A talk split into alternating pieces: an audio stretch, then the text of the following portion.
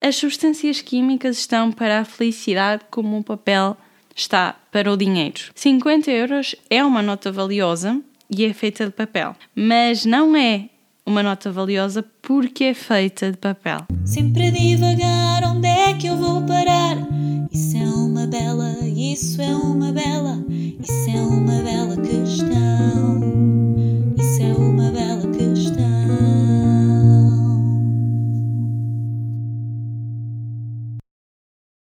Olá, olá, bem-vindos a mais um episódio do podcast Bela Questão. O meu nome é Amália Carvalho e o podcast Bela Questão fala sobre desenvolvimento pessoal e, em particular, sobre inteligência emocional. No último episódio falamos sobre a anatomia da raiva e na altura propus-me a fazer aqui uma série de episódios sobre as nossas emoções, a título de curiosidade.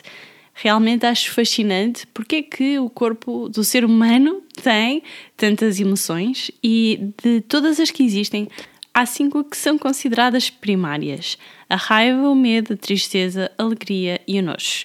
A ideia é, pelo menos, descobrirmos aqui algumas curiosidades sobre essas emoções, de forma a estarmos mais conscientes de quando elas vêm até nós, como se isto fosse algo mágico e na realidade tem um quê de magia, tem um quê de química à mistura.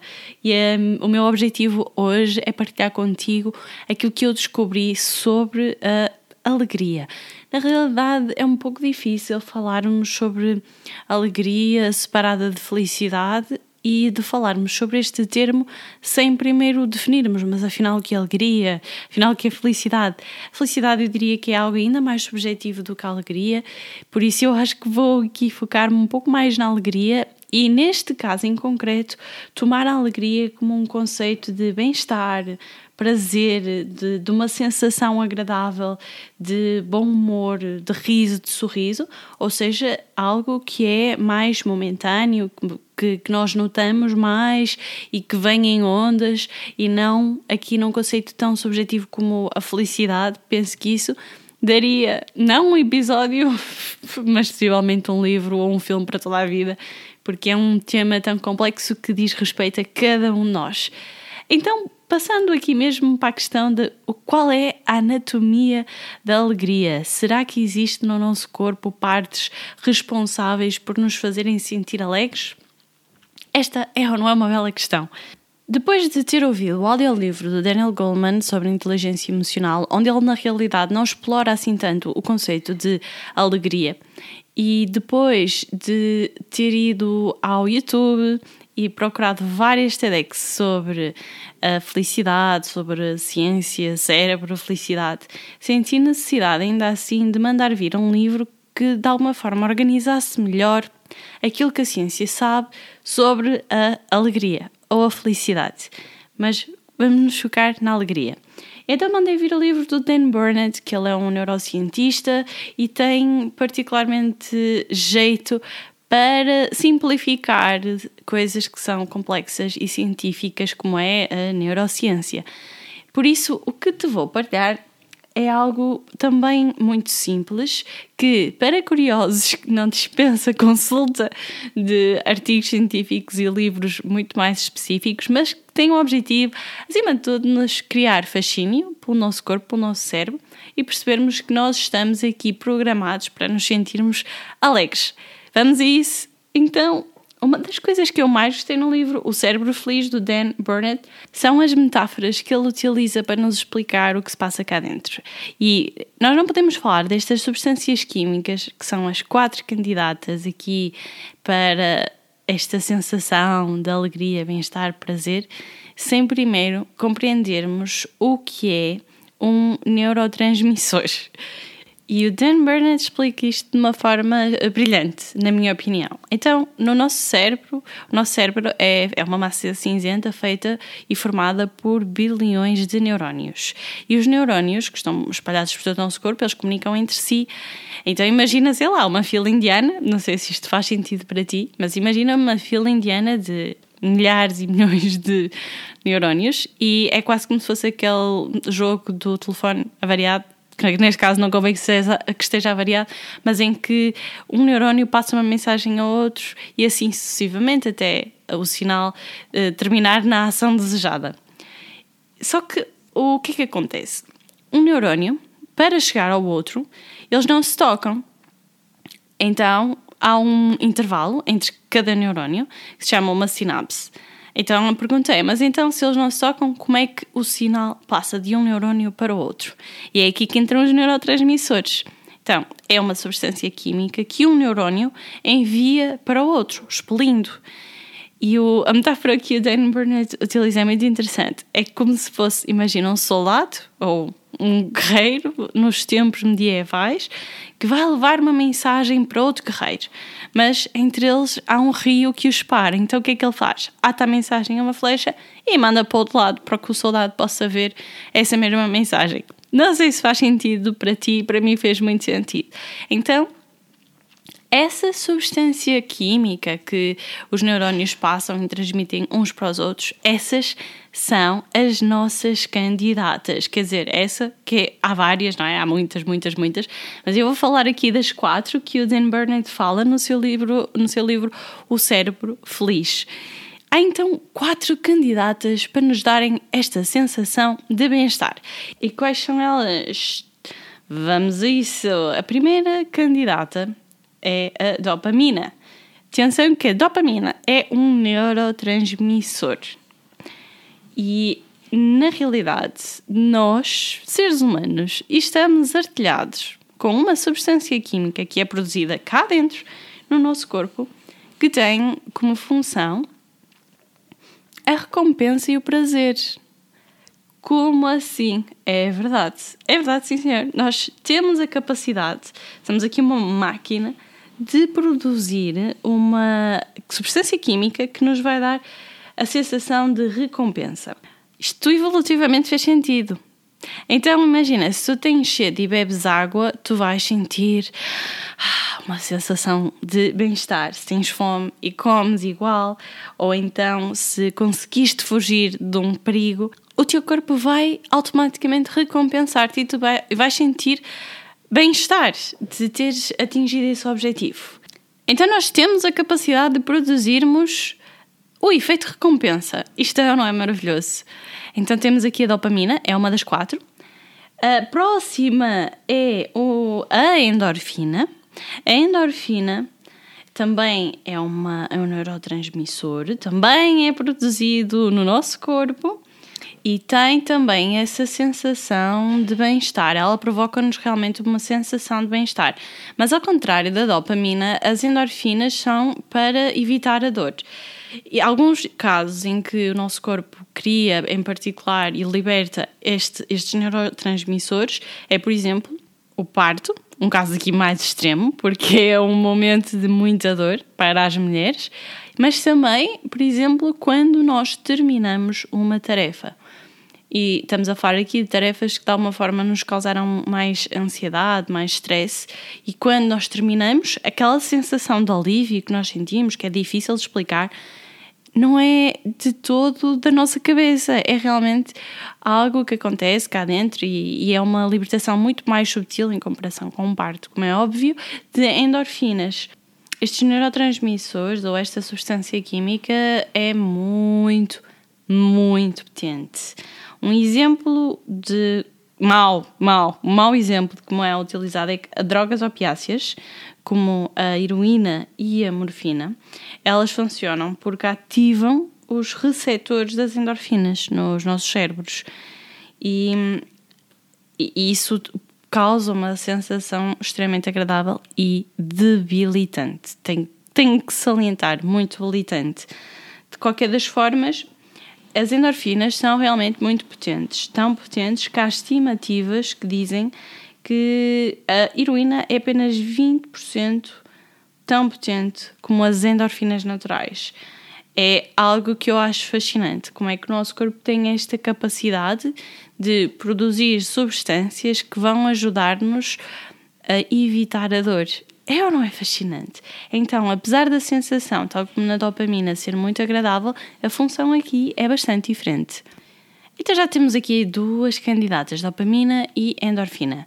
Qual é que é a terceira? A terceira foi falada no segundo episódio do podcast Fala Questão e tem a ver com esta questão de nós sermos seres sociais e de precisarmos de laços sociais. O que é muito interessante. Porquê? Porque é que nós, enquanto seres humanos, temos esta característica em comum. Claro que há exceções, mas é uma característica comum. Nós gostamos de estar com outras pessoas.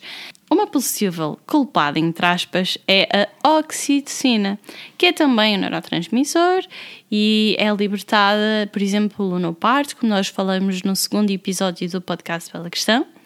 E o que vai criar é esta sensação de ligação com o outro. Há uh, até estudos que mostram uh, como é que funciona a oxitocina entre mãe e bebê, mãe e recém-nascido, e a importância, por exemplo, do toque da mãe e do bebê para a produção do leite materno. A oxitocina é mesmo muito importante, ela é libertada até durante o parto e após, não é? Para a criação de leite materno, para criar ligação.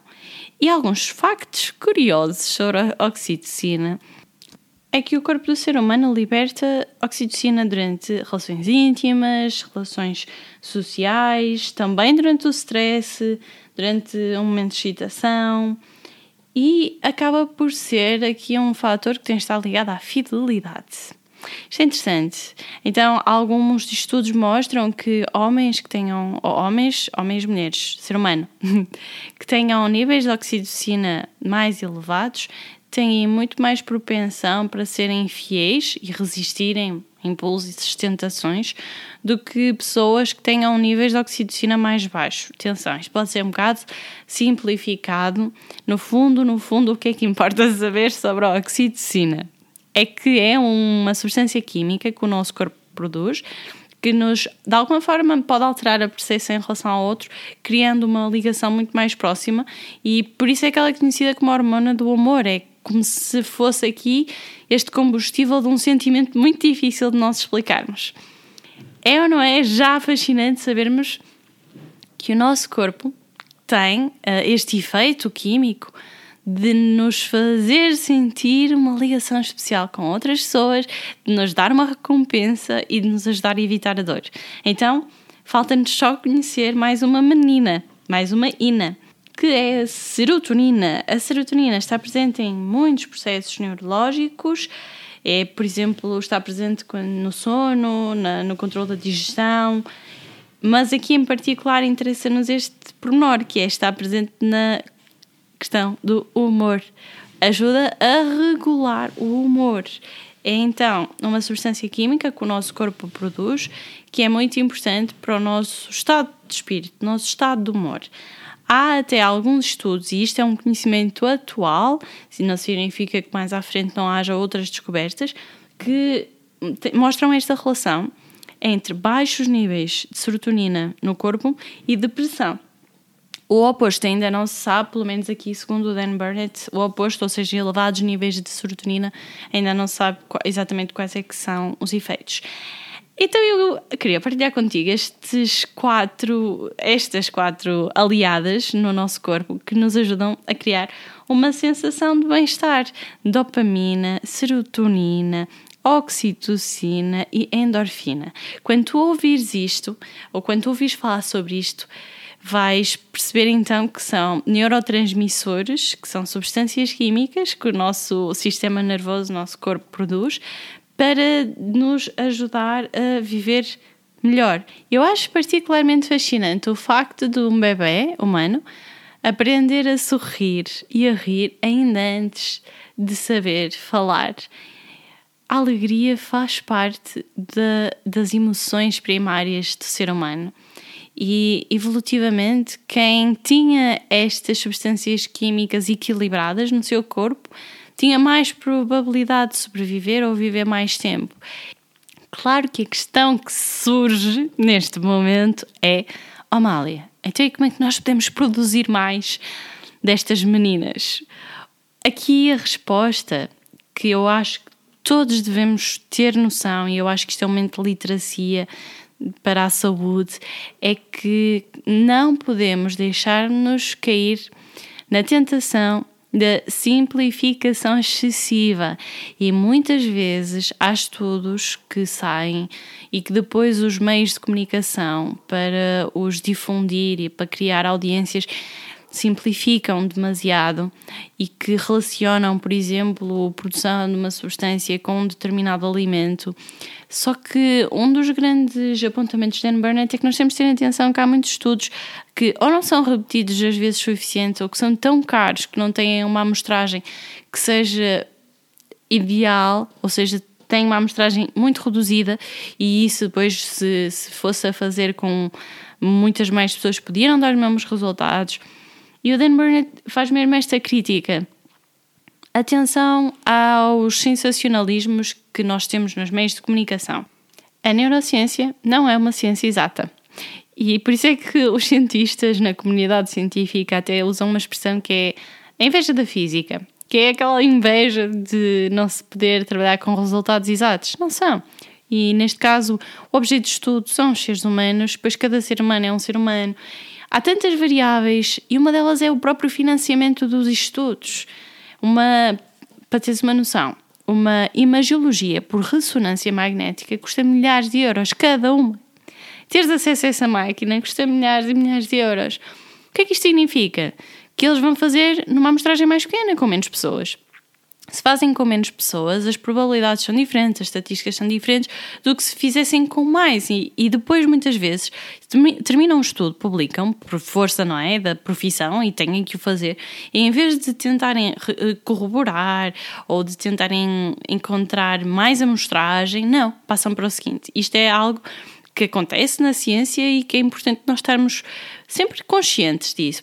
Agora, falta só referir aqui um aspecto que é tudo muito bem, então nós produzimos substâncias químicas que nos dão esta sensação de recompensa, de prazer, de ligação ao outro ou até mesmo de regular o nosso humor. Mas qual é que é a matéria-prima disto? Qual é o combustível? Como é que estas substâncias químicas são formadas? E aqui que entra a parte da alimentação saudável, do exercício físico e do sono. Há uma ligação muito especial entre o nosso sistema digestivo e o nosso sistema nervoso. E os intestinos até dizem que há uma ligação muito especial, não é? Do intestino para o cérebro, é quase como se fosse o nosso segundo cérebro, porque eles processam tudo aquilo que comemos e tudo aquilo que comemos vai entrar na corrente sanguínea e vai ser a matéria-prima e o alimento dos neurónios que, por sua vez, depois vão criar estas substâncias químicas. Então, se há alguma coisa que eu acho que é importante nós retermos da anatomia da alegria, é que o mais importante para o nosso organismo conseguir produzir estas substâncias químicas é, é que nós temos que lhe dar a matéria-prima para isso e temos que tá, estar conscientes da nossa alimentação, do nosso sono e do exercício físico. E também dizer que alegria, neste caso em particular, não é o mesmo que felicidade. Felicidade é algo muito mais profundo, que envolve tantas esferas da nossa vida. Envolve o trabalho, envolve as relações, a família, a relação amorosa. Envolve muito mais do que uma descarga de uma substância química. E o objetivo deste episódio é nós sabermos que o nosso corpo conspira em nosso favor e que produz aqui dentro um exército para nos fazer sentir bem, mas que nós cá fora, com o nosso córtex pré-frontal, que é a zona onde criamos a nossa alimentação e todo o nosso raciocínio, todo não diria, mas uma zona muito favorável ao nosso pensamento, é que nós façamos o que está correto para a nossa saúde. É essencial nós garantirmos o básico, não é? Para depois então podermos aprofundar o nosso espírito, ganharmos autoconhecimento e sabermos o que é que nos faz feliz, porque a felicidade é muito subjetiva, depende de cada um de nós e requer muito autoconhecimento, requer toda esta jornada que é a nossa vida. Dan Burnett, o autor do Cérebro Feliz, diz algo que faz tanto sentido.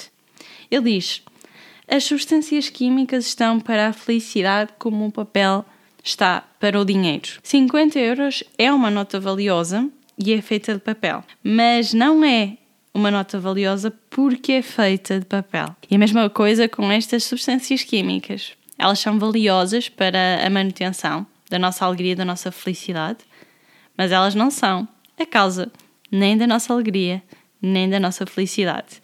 Recomendo-te, se gostas de saber mais sobre emoções, não só que leias o livro Inteligência Emocional de Daniel Goleman, mas que leias este livro, O Cérebro Feliz, A Ciência que Explica a Felicidade, de Dan Burnett, porque fala-nos muito de que é que se passa cá dentro. Se gostas, por exemplo, de saber como é que o cérebro funciona, de uma forma muito compreensível para quem não é da área e também é um livro excelente.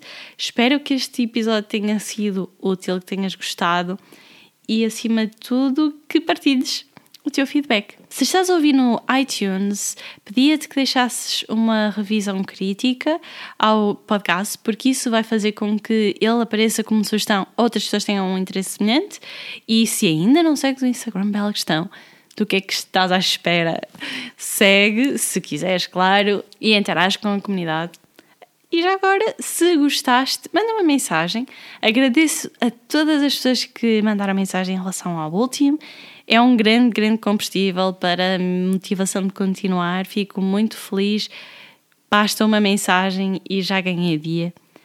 Da minha parte é tudo. Espero que nos encontremos no próximo episódio. Até breve. da vida, é mente retorcida, eu vou conseguir sim ou não. Escovar a tua mente, atitude inteligente, tens tudo na tua mão sempre a divagar. Onde é que eu vou parar? Isso é uma bela, isso é uma bela, isso é uma bela questão.